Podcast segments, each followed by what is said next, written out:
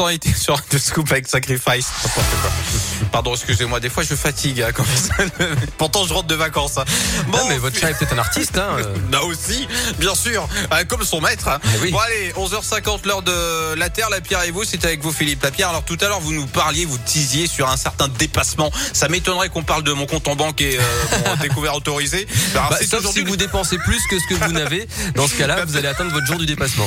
Bon alors, c'est quoi ce jour de dépassement? Dites-moi. Eh ben, c'est exactement ça, le jour du dépassement. Je vais d'abord laisser les premières explications au, Fonds mondial pour la nature, WWF, avec cet extrait d'une vidéo publiée ce matin. Le jour du dépassement, c'est le jour où l'humanité a consommé l'ensemble des ressources que la Terre peut lui fournir en une année. Ce dépassement est calculé chaque année par l'ONG Global Footprint Network.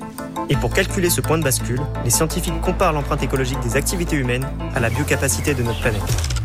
Donc concrètement, on en demande beaucoup, beaucoup, beaucoup trop à notre planète. Voilà, c'est un peu comme votre compte en banque, Yannick, en fait. Hein. Si vous dépensez plus que ce que vous n'avez, eh à la fin, au bout bah. d'un moment, vous n'aurez bah plus rien.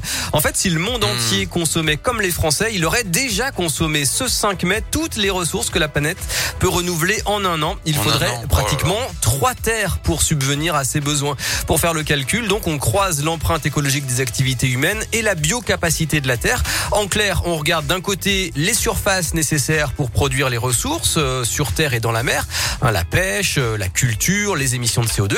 Et puis de l'autre mhm. côté, la capacité des écosystèmes terrestres à se régénérer et à absorber les déchets. Et on constate le déséquilibre, qu'on le veuille ou non, à notre planète est limité alors que la consommation humaine est en pleine expansion. Ce dépassement n'est malheureusement pas nouveau. Pire, il s'aggrave depuis des décennies.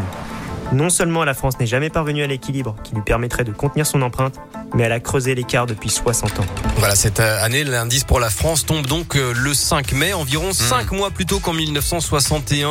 Ce jour du dépassement avance de 10 jours en moyenne à chaque mandat. Tous les présidents de la 5 ah République ont laissé l'empreinte du pays se dégrader.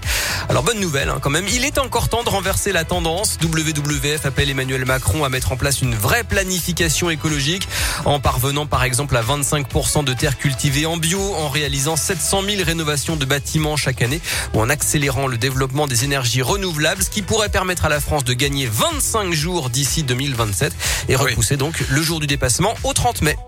Eh ben voilà, nous voilà bien renseignés grâce à vous, euh, Philippe Lapierre. On va vous retrouver, vous et votre rubrique La Terre, la Pierre et vous, en podcast dès maintenant sur radioscope.com et de nouveau en direct, hein, demain à 11h50 à la même heure chez nous. Dans